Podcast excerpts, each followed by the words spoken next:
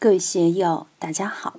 今天我们继续学习《禅说庄子应帝王寓言中的人间智慧》第二讲“无相可相的大道境界”最后一部分。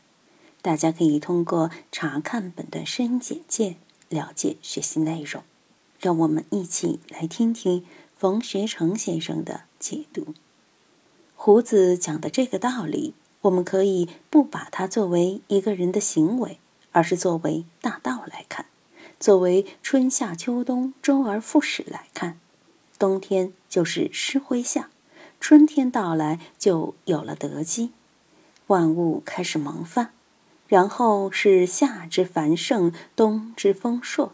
如果要具体的、刻板的要求大道是个什么，我们就会成为界限，只能看到表象。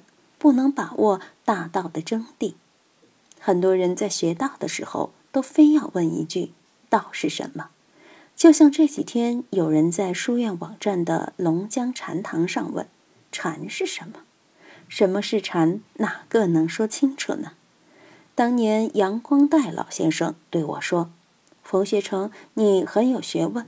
我们学禅的人一直对‘禅’这个字很有兴趣，觉得把玩不够。”你能不能帮我琢磨一下，这个“禅”字是从什么地方来的呢？我就开始想，这个“禅”字在《庄子》里面就提到过，司马迁在《史记》里也提到过，尧舜禹三代禅让、泰山封禅等等事情。我就回答说，想来这个字不是出自《史记》，就是出自《庄子》。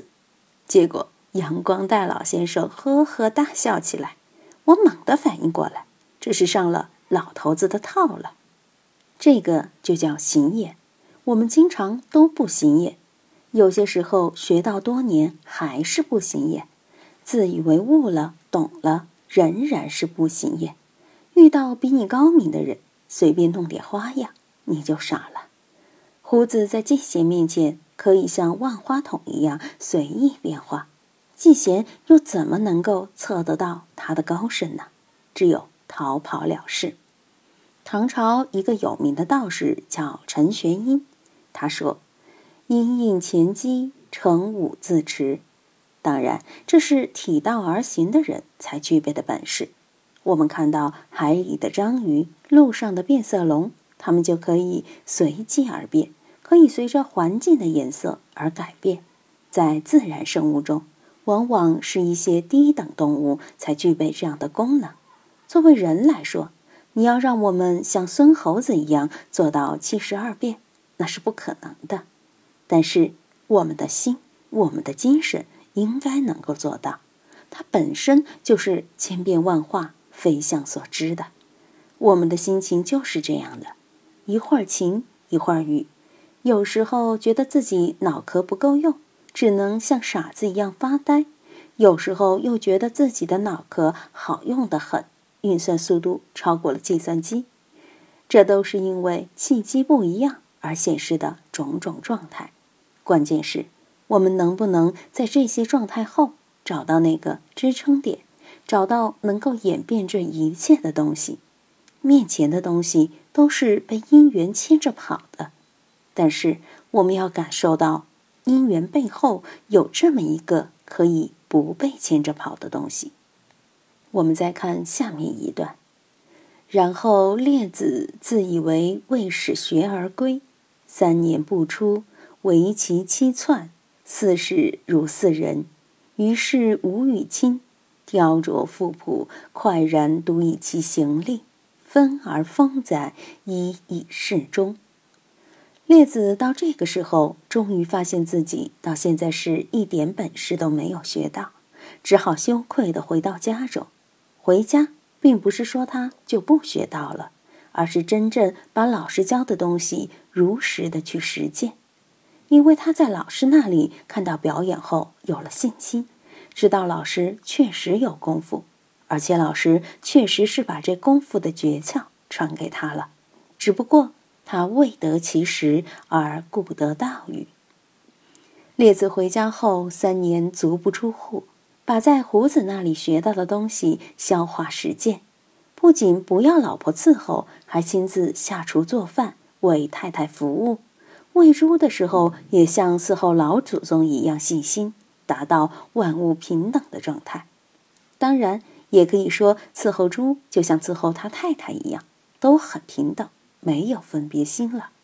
他对待事物毫无分别心，不是说喜欢的事情就做，不喜欢的事情就放下。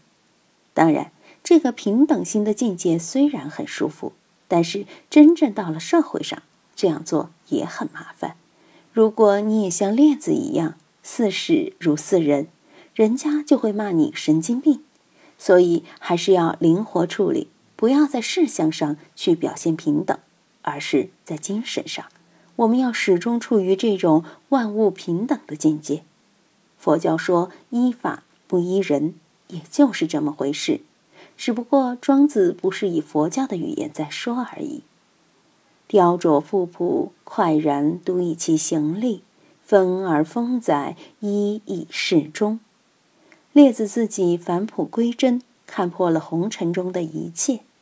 独就是一，就是不二，就是无我，就是身如槁木，心如死灰的状态，就是《齐物论》中南郭子綦达到的。今者五丧我的状态，从此自己能够淡泊一生了。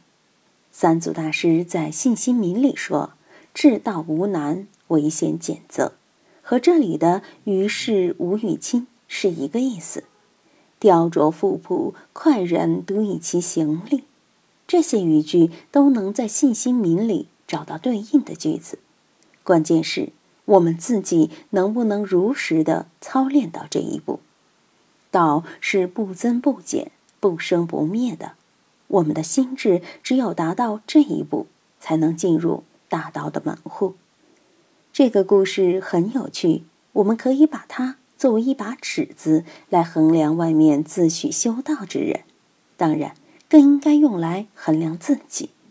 关键的地方是，我们不能着眼于胡子道术的变化，也不能执着于技贤高明的相术。最后应该落实在列子三年不出，为其七寸，四事如四人，与世无与亲上面，就是要找到列子这样的一种感觉。这并不是要大家身如槁木，心如死灰，这也只是修炼的一个过程。经过了这个过程之后，胡子那些本事才可以表现出来。这个前提就是。必须要让自己死心。我们很多学道的人是偷心不死啊，在修道的同时，心里还在不断的忙于做着取舍，有好恶之心，有取舍之心，与道只会越隔越远。如果我们把这些拣择心、分别心、取舍心全部丢掉，自然就会有胡子的功夫了。今天就读到这里。